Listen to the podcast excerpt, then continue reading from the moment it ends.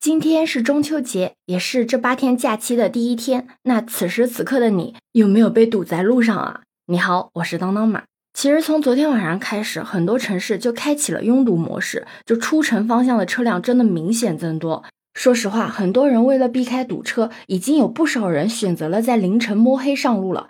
结果你猜怎么着？大家都是这样想的，最后就是大家都在高速上相聚了，一起从天黑堵到天亮。不少网友调侃啊，聪明的人都选择提前出发，结果发现路上全是聪明人。有的人十个小时还没有出广东，有的人七个小时只开了一百多公里，结果因为堵的实在是太难受了，只能打道回府。其实不光是高速堵，地铁也堵，高铁也堵，你知道吗？就有网友发现，连地铁里面也堵了，因为堵得太久都没赶上高铁。就有网友因为到高铁站呢，大概有一个小时的车程。网友想着坐地铁的时间和打车的时间呢都是差不多的，本着害怕堵车和省钱的目的呢，于是决定去坐地铁。但是地铁站里面居然全都是人，排队都排到楼梯上了，直接导致网友排了四十多分钟的队才上了地铁。结果你肯定也猜到了，他到了高铁站的时候啊，高铁刚刚开出三分钟。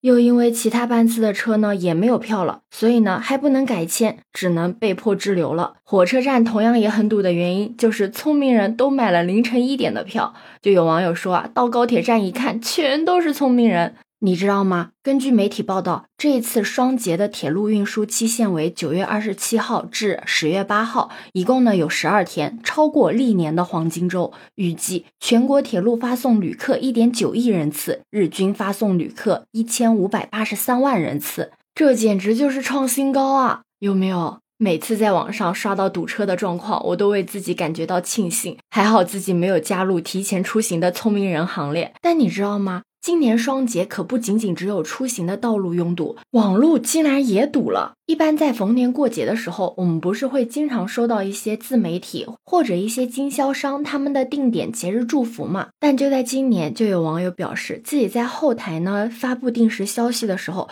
结果居然被显示该时刻定时的消息过多，你的消息可能延迟发送，你可以继续发表或者选择其他时刻。就是说，居然这条路都堵了，是不是很夸张？